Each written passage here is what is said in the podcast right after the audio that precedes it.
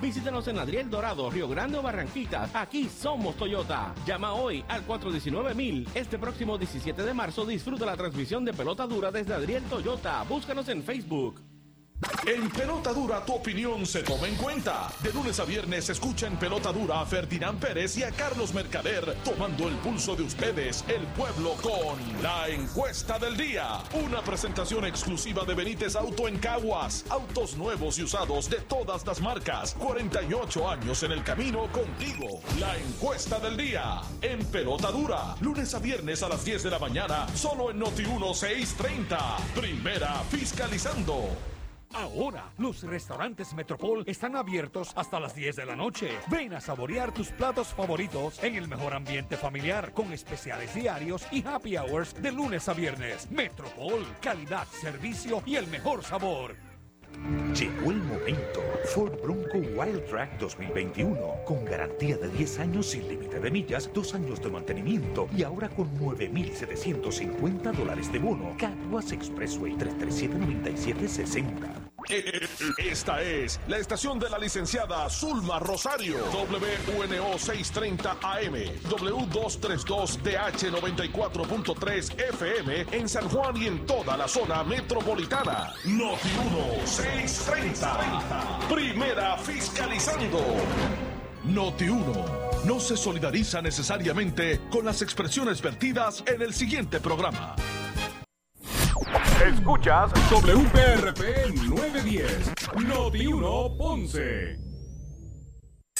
1 Radio Group, Noti 1630 ni ninguno de sus auspiciadores se solidarizan necesariamente con las expresiones del programa que escucharán a continuación. Ponce en Caliente es presentado por Laboratorio Clínico Profesional Emanuel en Juana Díaz. La temperatura en Ponce y todo el sur sube en este momento. Noti 1630 presenta Ponce en Caliente con el periodista Luis José Moura. Bueno, saludos a todos y muy buenas tardes. Bienvenidos. Soy Luis José Moura. Esto es Ponce en Caliente. Usted me escucha por aquí por Noti 1 de lunes a viernes a las 6 de la tarde. Eh, eh, analizando los temas de interés general en Puerto Rico, siempre relacionando los mismos con nuestra región. Así que gracias a todos por su sintonía. Hoy es miércoles 16 de marzo del año 2021. Así que gracias a todos por su sintonía, eh, sintonía los que están conectados es en sintonía a través del, del 910 AM de Noti 1 Sur y también los que nos escuchan por la banda FM en su radio eh, a través del 95.5. Así que gracias a todos por su, eh, por su sintonía. Bienvenidos a esta edición de hoy de Ponce en Caliente y en primera instancia Hoy vamos a estar eh, conversando con el portavoz alterno de la delegación del PNP en la Cámara, el representante Gabriel Rodríguez Aguiló, a quien de inmediato le damos la bienvenida. Saludos, representante. Eh, buenas tardes. Sí, muy buenas tardes, Maura, para ti, buenas tardes para todos los amigos y amigas de escuchas. Gracias, como siempre, por atendernos, representante. Eh, hoy, hoy el gobernador comunicó que, firmó el, el, proyecto, ¿verdad?, que, que enmarca el aumento a los maestros. Lo firman el día de hoy eh, sobre 2.700 dólares eh, será el, el, salario ahora eh, base de, del maestro. El proyecto pues lo firma el gobernador en, en momentos donde por lo bajo se habla de, de que hasta, hasta una una posible huelga de maestros pudiese encaminarse, ¿verdad? Prontamente. Pero ¿qué le parece a usted el tema, ¿verdad? Y, y la coyuntura en, lo, en, en, en donde se da todo esto. Bueno, en primer lugar, el gobernador eh, cumple nuevamente su palabra, en este caso con todo el, componente del Departamento de Educación, los maestros, de asegurarles un salario básico de 2.700 dólares. Ya estaba el compromiso, ¿verdad? Ya, estaba, ya se había dado la orden. Eh, ahora este proyecto de ley está en blanco y negro, ¿verdad? Para evitar cuestionamientos y dudas. Así que se hace justicia, se, continúa haciendo justicia a la clase magisterial de, Puerto Rico.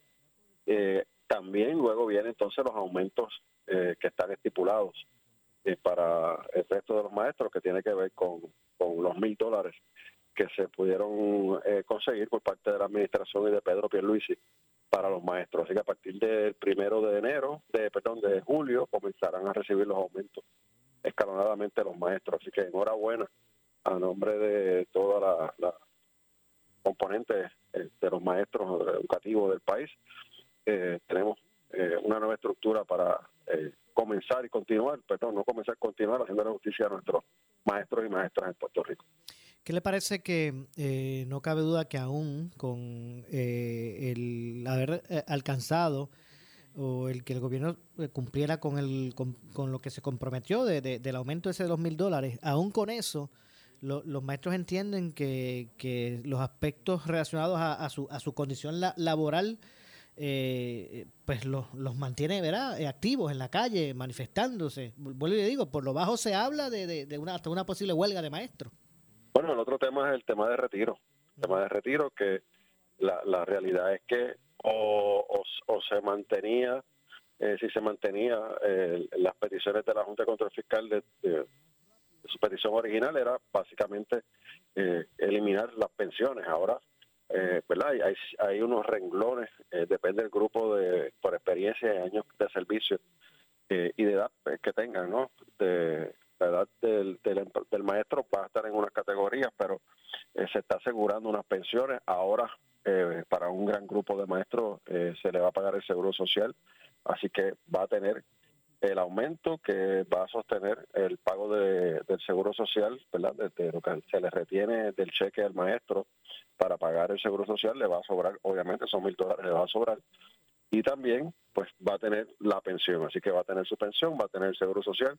No es lo que originalmente se había legislado en Puerto Rico, pero eh, van a tener una pensión, ¿verdad? Eh, se le va a asegurar una pensión a los, a los maestros y maestras en Puerto Rico. Eh, es un tema, son los grandes retos que tenemos por la quiebra del gobierno de Puerto Rico provocada por todas las malas decisiones que se tomaron en el pasado. Bueno, vamos a ver lo que ocurre con, que ocurre con relación a, todo esto. No cabe duda, ¿verdad? Que sigue que sigue álgido el tema relacionado al, al, al, magisterio. De hecho, y aprovecho para preguntarle, eh, representante, el, el, PNP, aun cuando eh, gana, ¿verdad? Logra la, la, gobernación, la comisaría residente, ¿verdad? En esa papeleta estatal, eh, fue otra historia, ¿verdad? En términos de legislativos, en términos de las alcaldías. así que como como si no fuese partido de gobierno, el, el, el PNP eh, eh, tendrá que ver reorganizarse previo al próximo eh, evento electoral general. Sí, definitivamente ya estamos en ese proceso. Comenzamos con la ratificación a principios del año pasado de los presidentes municipales no alcaldes. Ya ese proceso terminó. Luego fuimos a, por todo Puerto Rico, las diferentes regiones, recibiendo posibles enmiendas al reglamento del partido, que es lo que va a regir el, partido de cara a la elección de 2024. Ese regla, esas enmiendas al reglamento se van a aprobar este próximo domingo, a partir de las 9 de la mañana en el Coliseo de Manatí, donde se va a celebrar la Asamblea General del partido sobre 5.000 delegados que han sido convocados para esa, esa asamblea y de ahí, una vez se apruebe esa enmienda de reglamento, vamos entonces a lo que es el reglamento de la reorganización. Y a partir de abril comenzará el proceso de reorganización de nuestro partido que culminará entre agosto y noviembre de este año en otra asamblea para la ratificación de todas las posiciones. Es, es una reorganización en los 78 municipios Obviamente las posiciones de los alcaldes no están siendo reorganizadas, pero sí la estructura que está debajo de los alcaldes y donde no tenemos un alcalde, eh, pues ahí están todas las posiciones sujetas a radicación, así que si en un municipio eh, tenemos más de un candidato para presidente, habrá primaria, y comenzaremos el proceso para establecer esa estructura que es tan importante de cara al 2024. Cuando usted habla de, enmendar el reglamento, eh, eh, eh, ¿a qué es lo que se refiere? Porque recientemente también el, el PPD ¿verdad? hizo un ejercicio, ejercicio similar. Bueno, no, el PPD comenzó ahora. Exacto. Anunciaron que iban a comenzar ahora a evaluar su reglamento. Ellos están comenzando, ya nosotros terminamos ese proceso y se culmina este próximo domingo, como te dije en Manatí, a partir de las 9 de la mañana. Eh, ¿Qué hay ahí? Enmiendas, por ejemplo, eh, enmiendas que tienen que ver con el proceso de erradicación, enmiendas que rigen nuestro partido, por decirte uno, ¿verdad? Que, que si hay una primaria, el candidato que pierda la primaria tiene que hacer un compromiso de apoyar al candidato que salga electo por el voto directo de los amigos y amigas eh, nuevo progresistas en, ese municipio. Eh, si no, pues va a estar sujeto a sanciones dentro del partido, eh, entre otras cosas, ¿no? cómo se va a atender el asunto eh, electoral, entre otros asuntos dentro de la o los requisitos de los de los posibles candidatos de cara al futuro. Así que son eh, varias enmiendas que se estuvieron trabajando en todo Puerto Rico. Por ejemplo, ahora las legislaturas municipales tienen que tener dentro de su equipo de legisladores municipales a dos jóvenes, una dama y un caballero representando a la juventud. Eso es importante. Se le dio un asiento con voz y voto en el directorio a los veteranos. Se le dio un asiento en el directorio a la comunidad LGBTIQ y se le dio un asiento a las comunidades de base y fe comunitaria. Así que eh, se, se está ampliando lo que es el directorio para que tenga mayor participación y diversidad eh, en nuestro partido. Ok, así que eso de los jóvenes es que, eh, por ejemplo, un candidato al, alcalde en su, en su plancha de legisladores tiene que tener dos jóvenes dos jóvenes, una dama y un, y un caballero. Entre otras cosas, ¿verdad? Así que son, son enmiendas que se estuvieron trabajando eh, en todo Puerto Rico. Esa fue una petición de, de los jóvenes progresistas. Los veteranos hicieron lo propio, ¿no? Su petición de tener su organización, pero con voz y voto en el directorio que puedan tomar decisiones, es lo justo, reconociendo eh, lo valiosos que son, eh, no tan solo para el PNP, sino para, para lo que representamos eh, en cuanto a democracia se refiere en Puerto Rico. Así que eh, son varias enmiendas que se trabajaron en esa dirección. Entiendo, bueno. Representante, gracias como siempre por, por atender. Siempre, siempre a la orden. Invitamos a todos los amigos y amigas que nos escuchan que eh, no solo los delegados, cualquier amigo y amiga que quiera participar puede llegar al Coliseo Vin Cruz Manzano en, en Manatí. Allí lo estaremos esperando desde las 9 de la mañana. Pues gracias, representante siempre la Ahí escucharon al representante, al portavoz alterno del PNP en la Cámara, el representante Gabriel eh, Rodríguez Aguiló. Así que eh, ahí escucharon al representante. De hecho, en minutos vamos a también hablar con eh, el representante Ángel Tito Furquet. Vamos a dar seguimiento a un tema que habíamos hablado aquí sobre el aeropuerto Mercedita. ¿Cuán adelantado está el... ¿verdad? Este, este mecanismo que se pretende establecer este marco eh, de administración del mismo. Así que vamos a ver si ya mismito, en, minutos pues, lo, vamos a tener aquí para dialogar sobre, sobre ese particular y otros asuntos, ¿verdad? Eh, eh, como dije, con el representante Ángel Tito Furquet. Así que eso se da, eso será pronto. Así que yo me, ya me indican, de hecho, me indican que ya lo tengo por aquí en la línea telefónica. Así que aprovecho para entonces, vamos a pasar de inmediato con, como dije, representante Ángel Tito Furquet. Saludos, representante. Buenas tardes.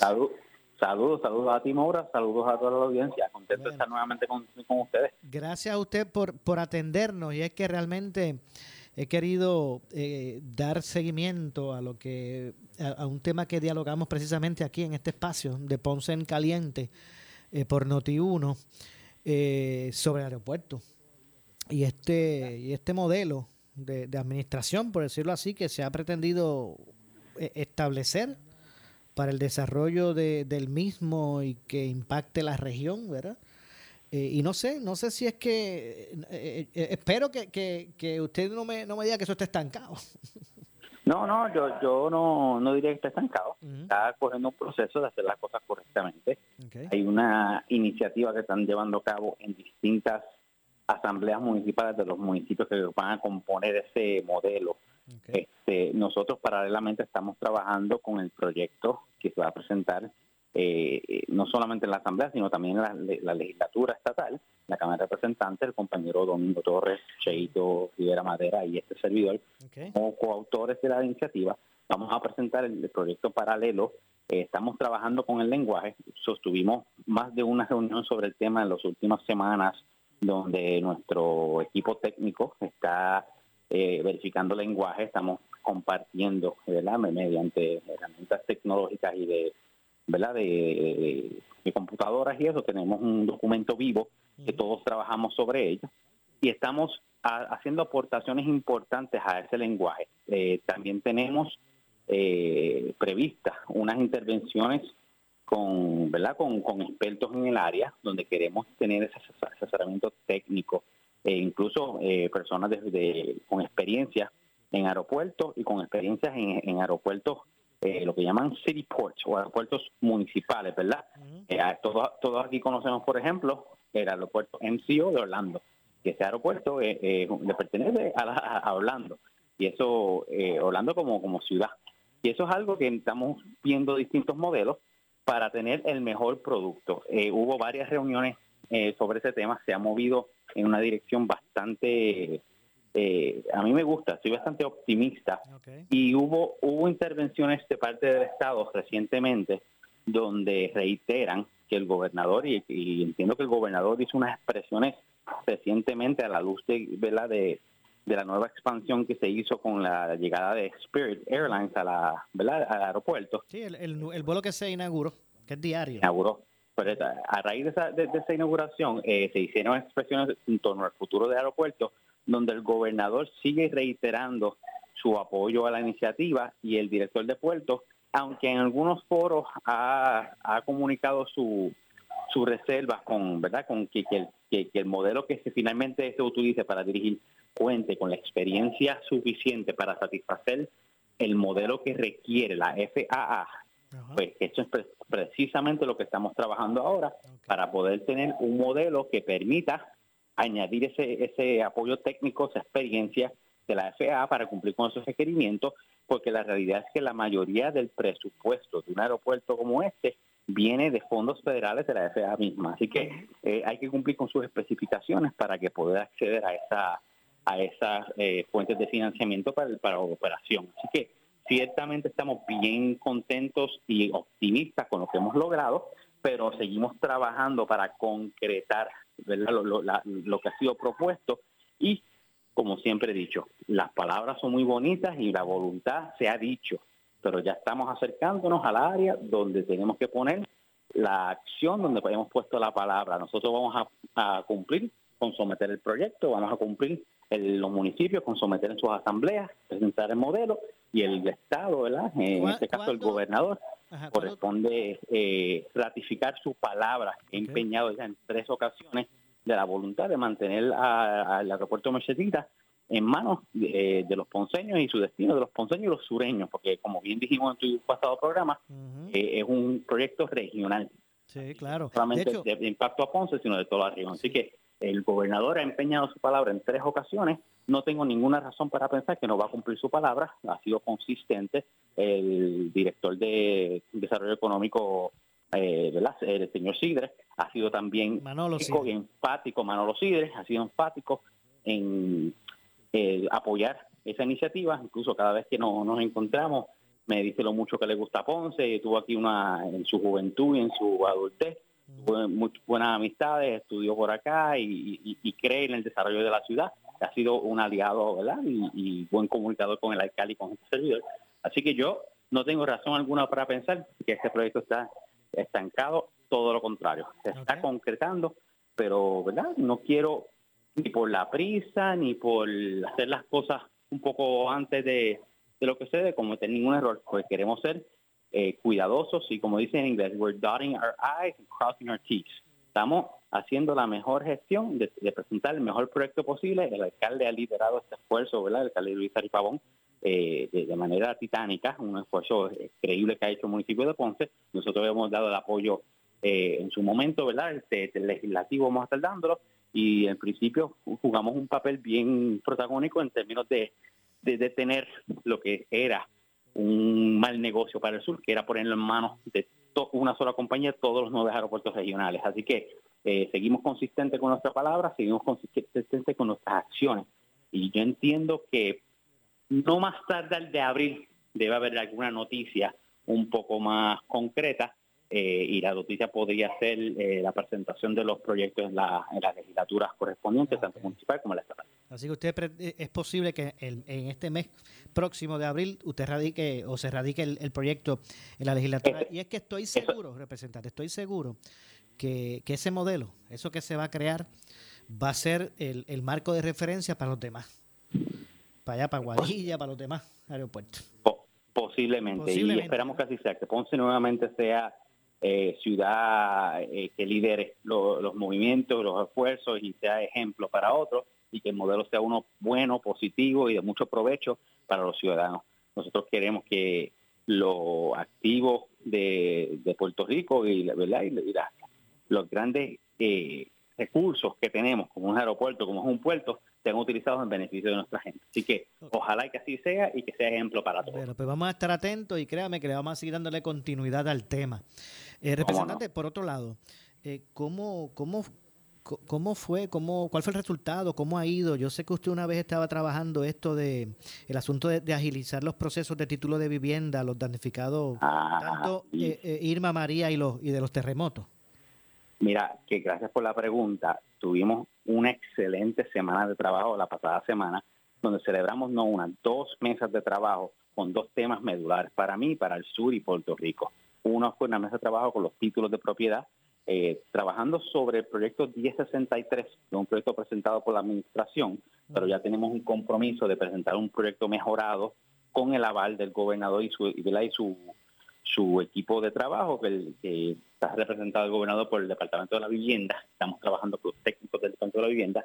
Invitamos a la Asociación de Notarios, invitamos a profesores de Derecho, invitamos al registrador de la, eh, registrador de la propiedad, invitamos a Sociedad Legal, estuvo presente también el CRIM, eh, estuvo presente eh, Gretchen Howe del Senado, porque estoy trabajando esto de una manera que cuando cruce para el Senado también ya esté adelantado el tema, ¿verdad? Y la compañera Gretchen Howe ha sido una gran aliada para, para este servidor y para la Cámara de Representantes. Y yo creo que podemos decir que ya tenemos el marco o el draft de lo que va a ser el proyecto mejorado de título de propiedad con la expectativa de erradicar antes que termine el mes, lo más tardar por situaciones de calendario, quizás abril, porque vamos a estar haciendo una intervención en Washington a finales de, de marzo y quisiera estar presente en Puerto Rico para la erradicación formal para hacer un anuncio ¿verdad? correspondiente.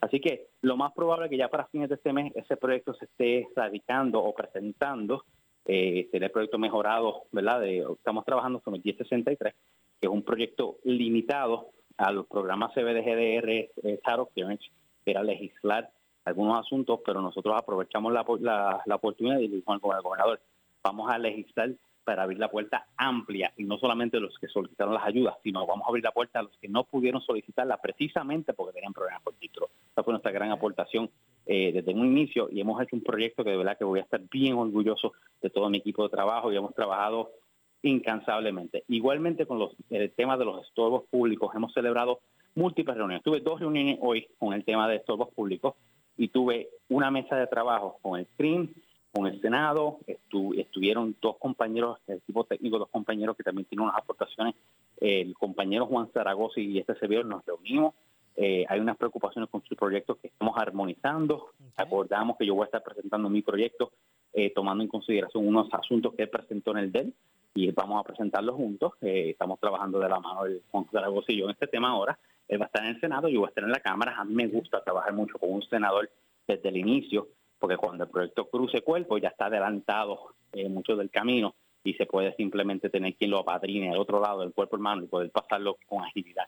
Así que son cositas que hemos trabajado. El proyecto de estorbos públicos, les adelanto, que va a revolucionar la manera de, trabajar los estorbos públicos. Es un sistema que ha creado muchos dolores de cabeza, ha creado muchos eh, eh, obstáculos para los alcaldes.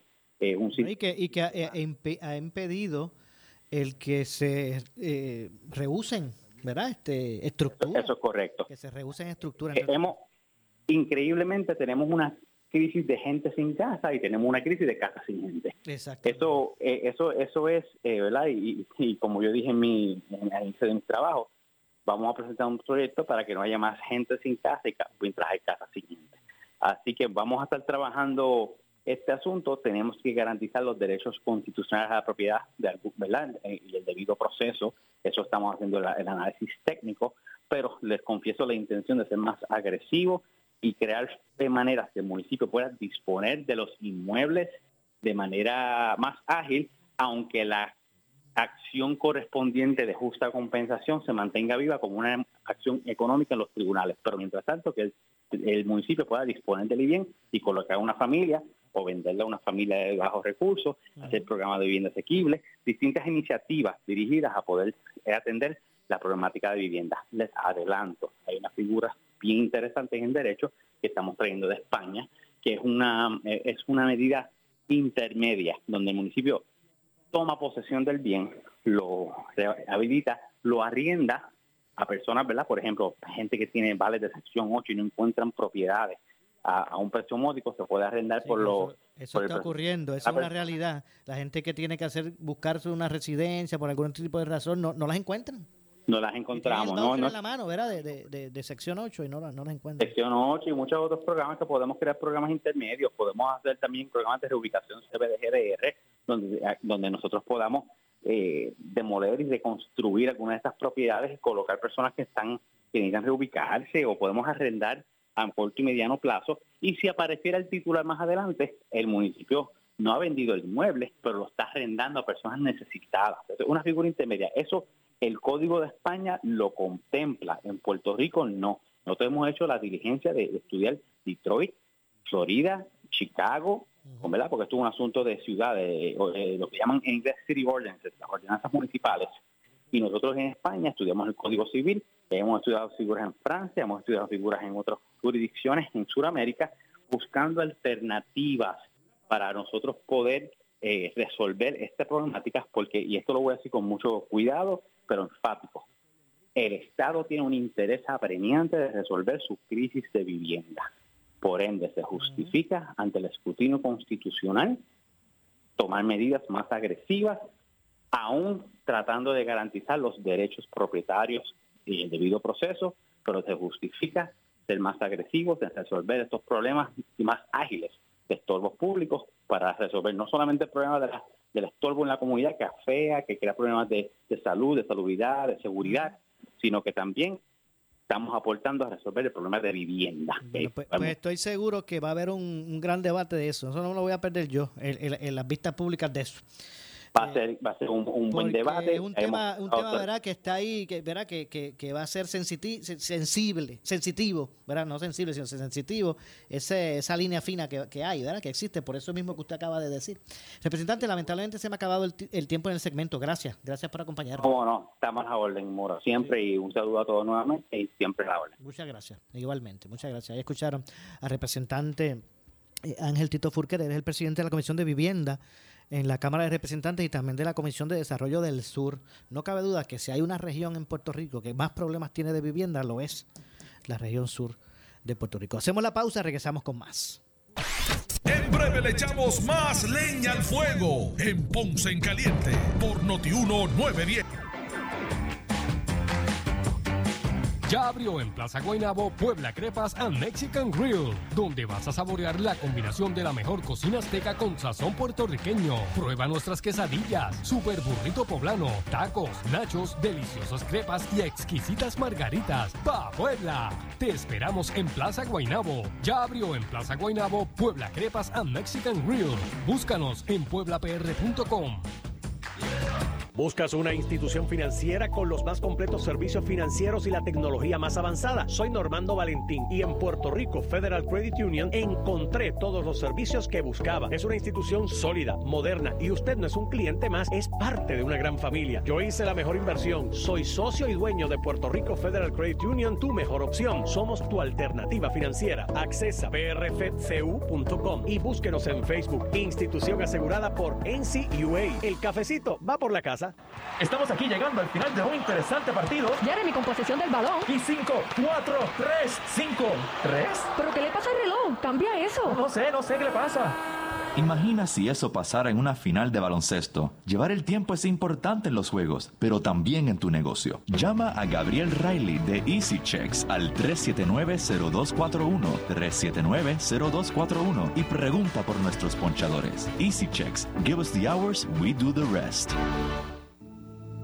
Cagüeños, te habla tu alcalde William Miranda Torres y quiero invitarte a mi iniciativa Alcalde en tu Barrio, donde te llevamos una gran feria de servicios municipales con vacunación de mascotas, servicios de salud, empleo, préstamos, reciclaje y mucho más. Te espero el 17 al 19 de marzo en el barrio Cañaboncito. El sábado 19 cerramos con Mercado Agrícola y Artesanal junto a artistas invitados. Para más información visita caguas.gov.pr o en nuestras redes sociales. Te espero. Necesitas una enfermera, una ama de llave, necesitas un médico, pañales desechables, suplemento alimenticio o medicamentos.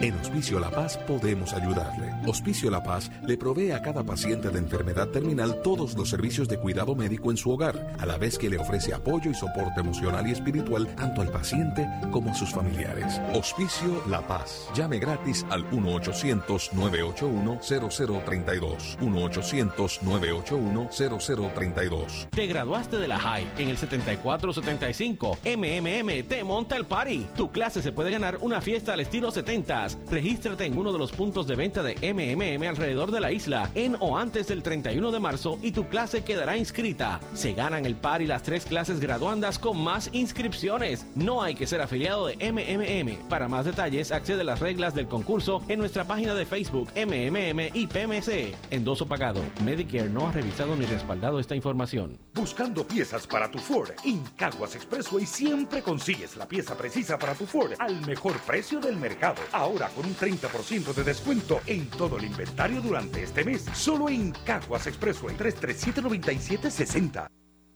Alcánzalo todo. Protección, asistencia y garantía de por vida gratis en la compra de tu Jeep o Ram nuevo. Pruébalo, firma y llévatelo con CarLife. Autogrupo Chrysler presenta esta hora. Somos Noti 1630. Noti 1630. Primera fiscalizando.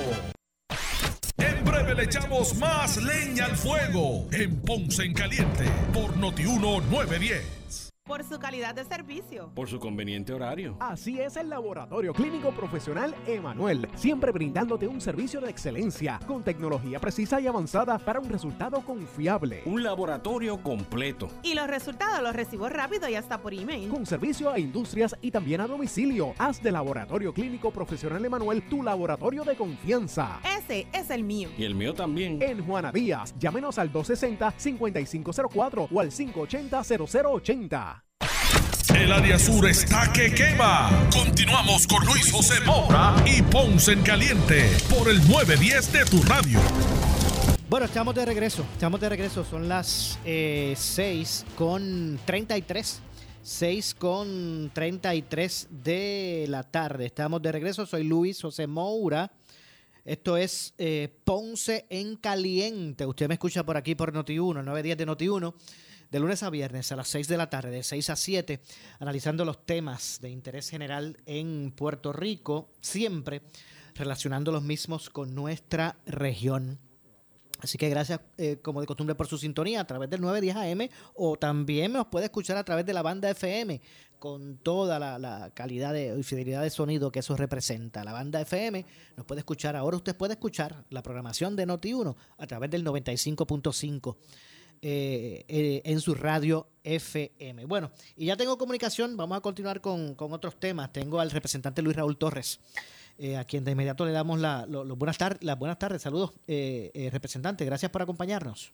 Muy buenas tardes a ti, Moura. Buenas tardes a todo el público que nos escucha a través de tu programa, allá en la zona sur y en todo Puerto Rico. Muchas gracias, como siempre, eh, representante, por atendernos. Bueno, pues eh, su, quiero, quiero su, su análisis, verá primero, su opinión. ¿Ya, ya se consumó lo del aumento? Bueno, todavía... A, a energía eléctrica, ¿verdad? Me refiero a la energía eléctrica. Sí, sí. Lo- lo- entiendo que todavía el negociado no lo ha aprobado.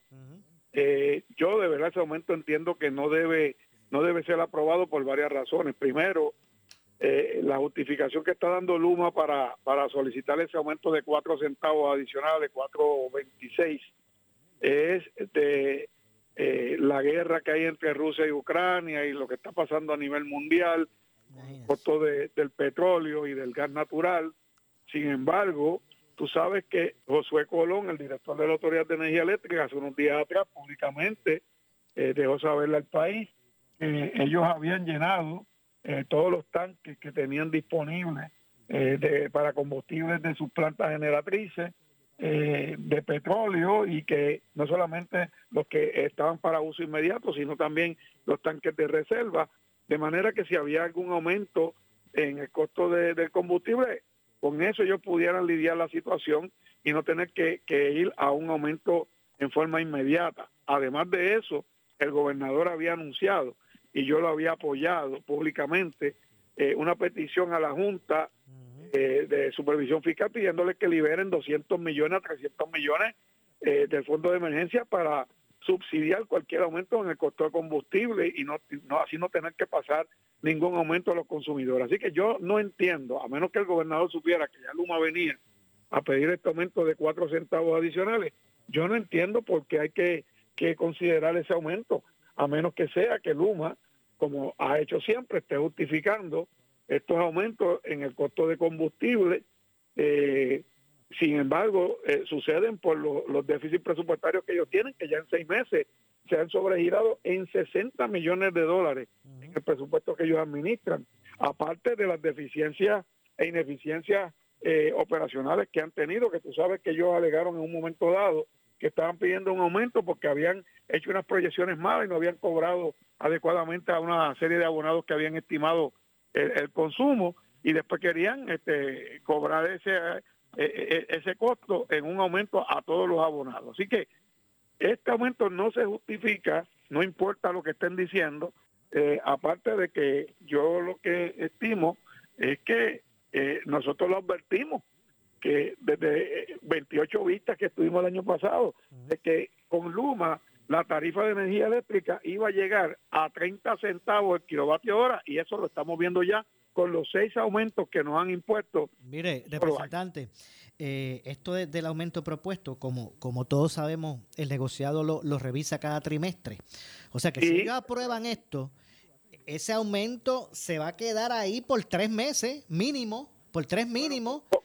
Por, tres meses mínimo y tú sabes que si que, que eso te dicen que es por tres meses y después... No, pero mire lo siguiente, Tres meses, que serían, son tres meses, que sería el mes de abril, mayo y junio.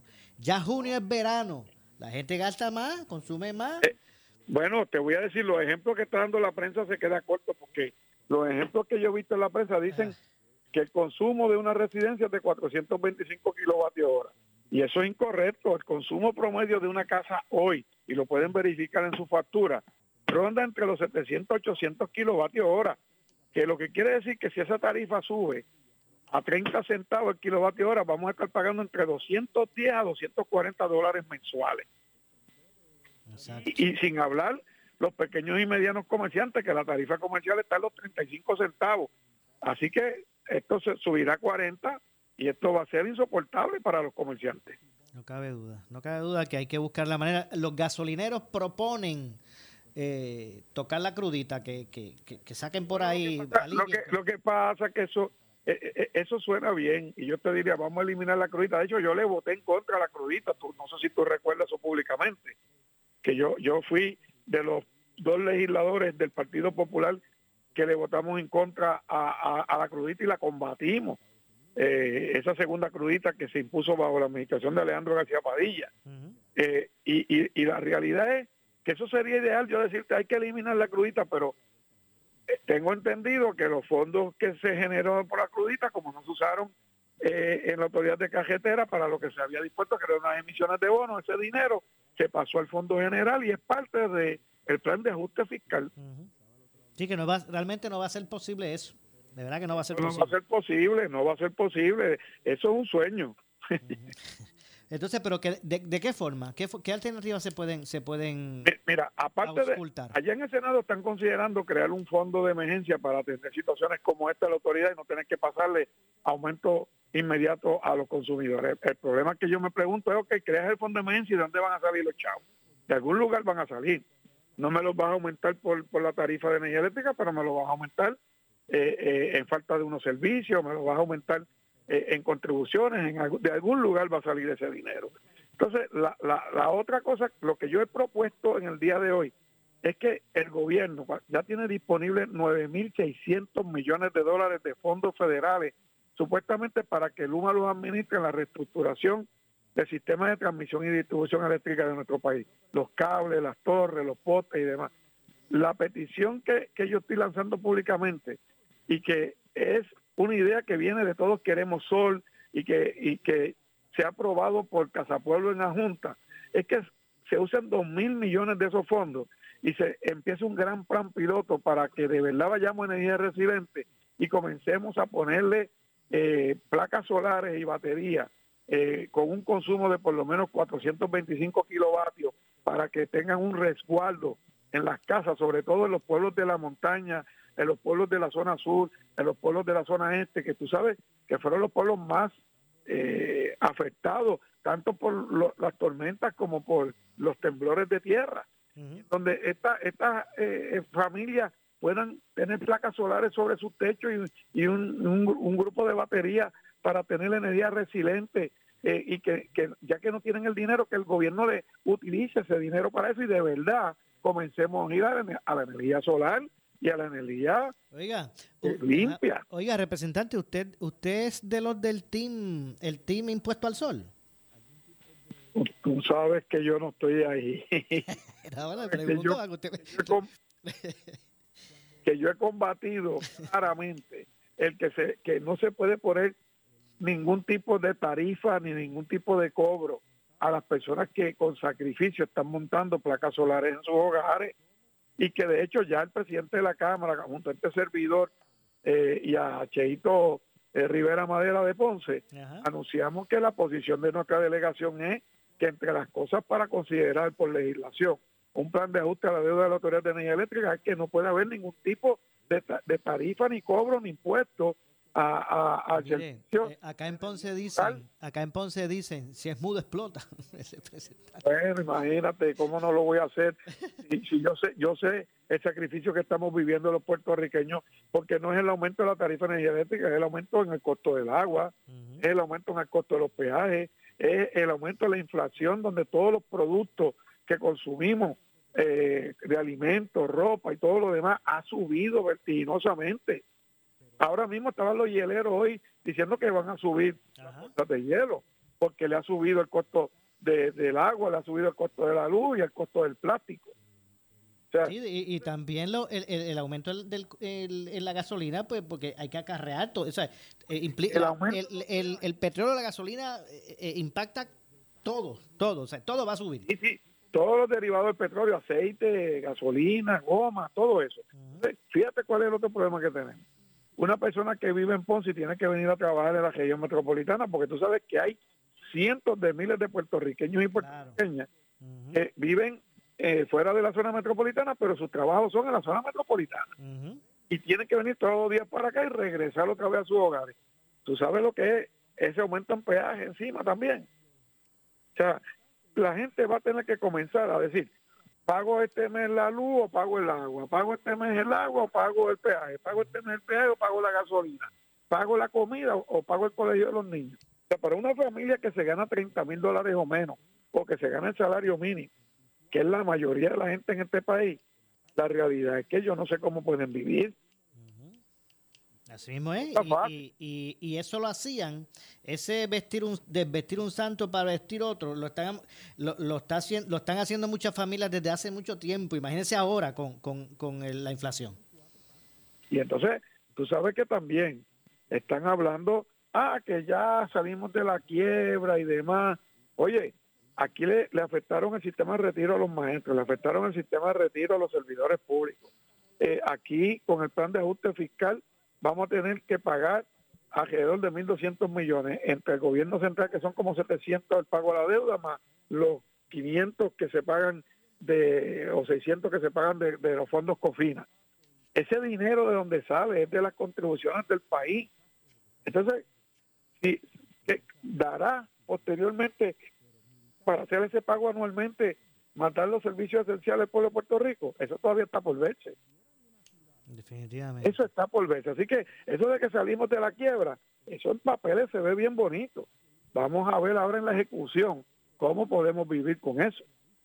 Y cómo, y cómo los gobiernos, eh, iniciando del actual a, a, a los futuros, eh, pues puedan ser responsables con las finanzas, porque se habla mucho de, del plan de ajuste de deuda y yo sé que hay muchas personas que, que, que, cuestionan con validez el mismo, hay otros que lo defienden con validez el mismo, pero yo veo, o sea, yo no, yo no, eh, eh ¿cómo es? No responsabilizo al plan de ajuste de deuda, yo responsabilizo a, responsabilizo a esos gobiernos que van a estar... A la mala administración, a la mala administración, mira. Claro, que nos llevó a esto y si vamos a hacer las mismas prácticas... de eso, tuviste todo lo que se gasta en escolta en este país, ¿verdad?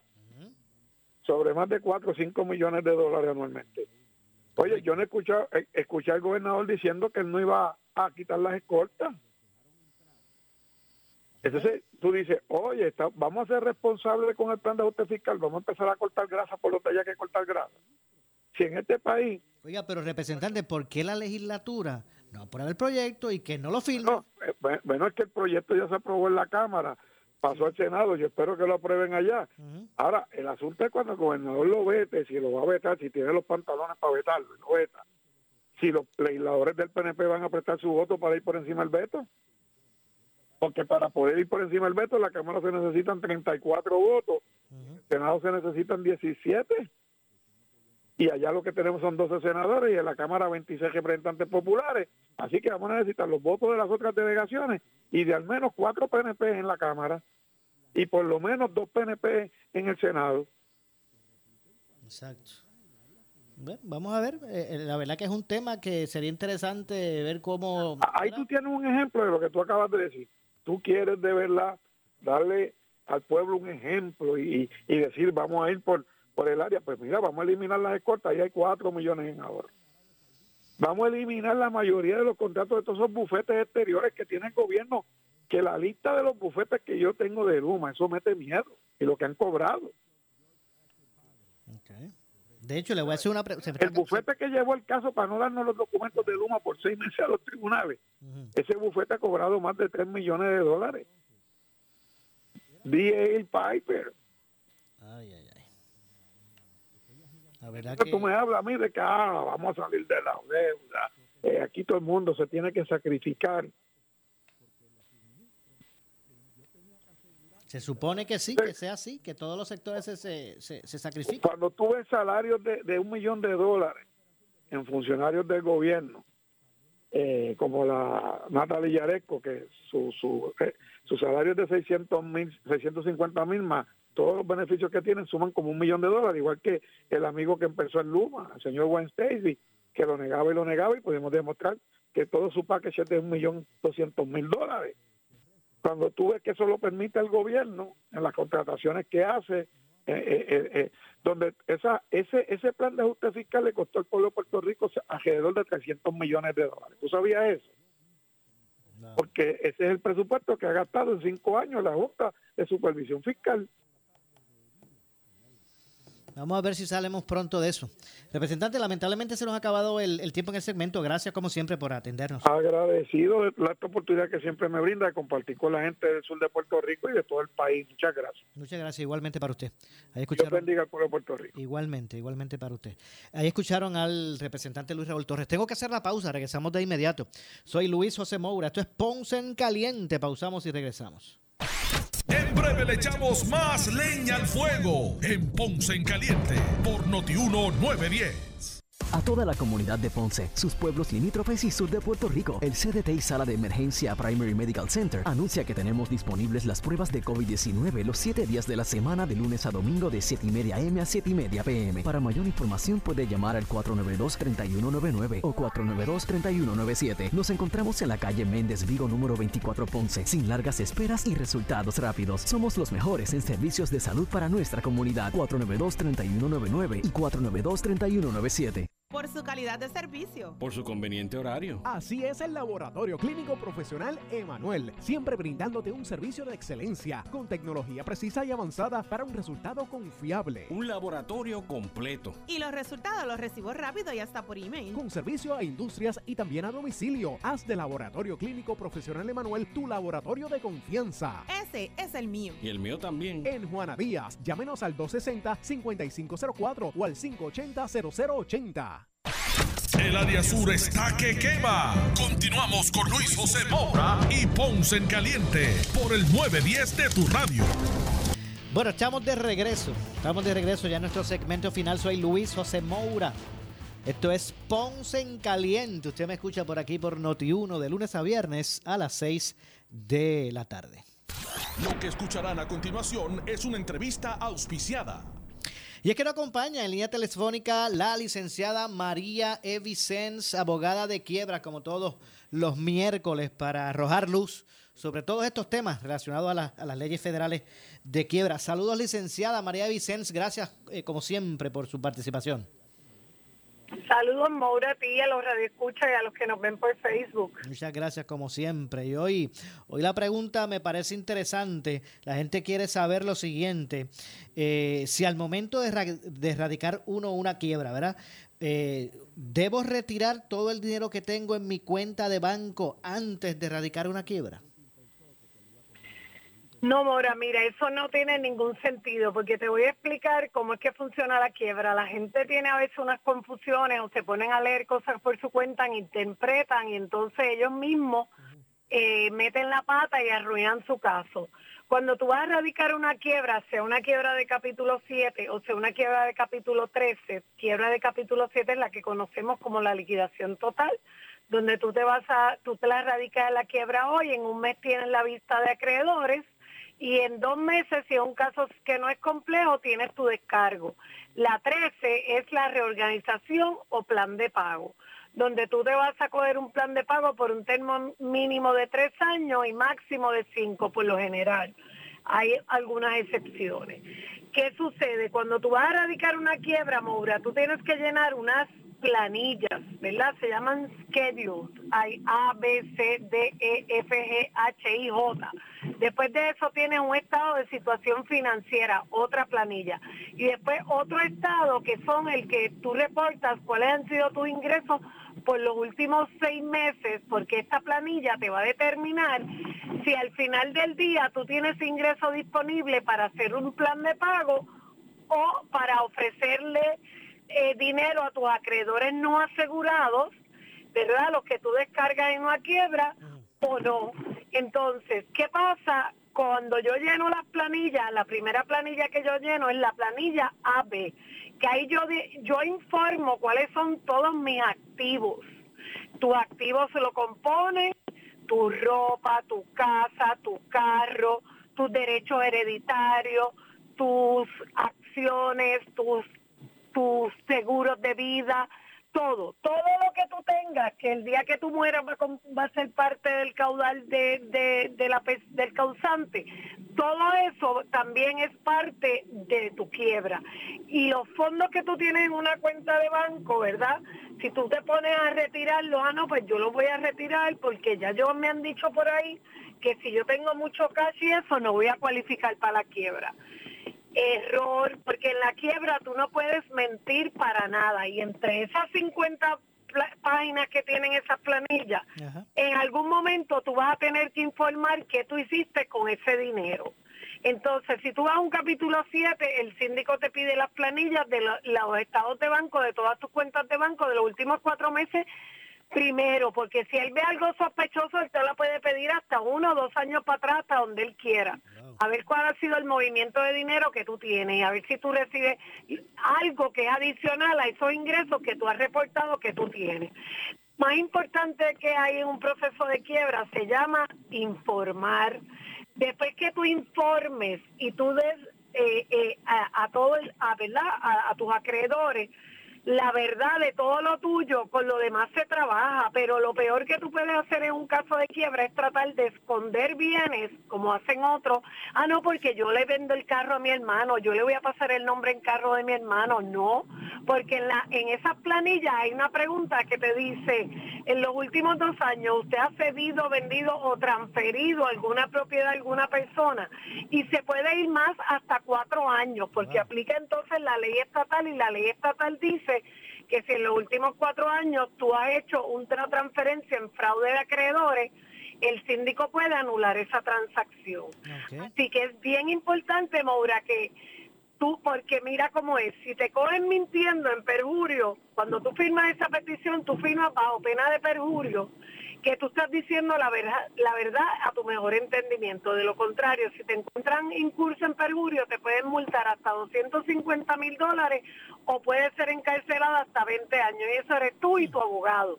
Así que si tú vas a ir a la quiebra, tú tienes que ir con las manos limpias no puedes ir a hacer trucos y a ocultar y a tratar de meter gato por liebre, porque acuérdense que... Mire, imagínese, licenciada, hay muchas personas, ¿verdad?, que, que comienzan a considerar esto, las alternativas que tienen las leyes federales de quiebra, porque pues a veces no logran, en un momento donde no logran conciliar el sueño por, ¿verdad?, su, su, su situación económica. Eh, imagínense si se ponen a truquear con esto, que ahí, ahí sí que no va a dormir bien, no va a dormir bien en una cárcel. Así mismo es, Moura, y esto es una cosa bien delicada, y esto es como todo. Tú te vas a encontrar abogados que se te van a prestar para eso, pero hay abogados que no se van a prestar porque conocen la seriedad del asunto, ¿ves? Y detrás de esto está el gobierno federal, está el Departamento de Justicia Federal, o sea, esto no es un juego, esto es una cosa seria, y siempre hay una salida. No, siempre va a haber una salida, y si no hay salida, tu abogado te lo va a decir no no te tú sabes no te va a engañar. Por lo menos yo no engaño a mis clientes. O sea porque a veces la gente quiere escuchar lo que ellos quieren escuchar que tú le digas lo que ellos quieren escuchar. Y lamentablemente no es así. Y las personas a veces si tú no vas a cualificar por una quiebra porque tienes demasiado de bienes que no puedes reclamar exento y esto te va a generar o que vas a un 7 y el síndico te lo venda o que vas a un 13 y tienes que hacer un plan de pago bien oneroso y tu capacidad económica no te da para ese plan oneroso. Pues entonces se te advierte y se te dice, no te voy a hacer perder el tiempo ni te voy a engañar. Bueno, esas soluciones, esas soluciones para que usted pues pueda reorganizar su finanza, eh, las tiene precisamente la licenciada María Evicens, abogada de quiebra. Usted puede comunicarse con la licenciada a través del 787-259-1999. Repito, 259-1999. 259-1999. ¿Cuáles son los horarios de oficina, licenciada? Estamos ubicados en la, en la avenida Osos, 1217, avenida 1218 avenida Osos, suite 117 y los horarios son de lunes a viernes de 8 de la mañana a 5 de la tarde, a los sábados por, por cita previa. Así que, y, y también si necesita que lo esperemos a las 5, porque usted sale del trabajo a las 5 y y no puede y no puede faltar también. Lo, eh, el asunto es que lo hagamos con tiempo. Que Coordinado, claro que sí. Así que usted llame al 259-1999. Repito, 259-1999. Gracias, licenciada, como siempre. Hasta el miércoles, Maura, si Dios quiere. Claro que sí, hablamos el próximo miércoles. Muchas gracias y bendiciones. Ahí escucharon a la licenciada María E. Vicenza, abogada de quiebra. Lamentablemente se nos ha acabado el tiempo. Yo regreso mañana, como de costumbre, a las 6 de la tarde por aquí por Noti1. Tengan todos eh, buenas tardes. Ponce en Caliente fue auspiciado por Laboratorio Clínico Profesional Emanuel en Juana Díaz. Esta es la estación de Enrique Quique Cruz. WPRP 910 AM, W238DH 95.5 FM en Ponce, WNO 630 AM, San Juan, Noti 1 630. Primera fiscalizando. Uno Radio Group, Noti 1630 ni ninguno de sus auspiciadores se solidarizan necesariamente con las expresiones del programa que escucharán a continuación.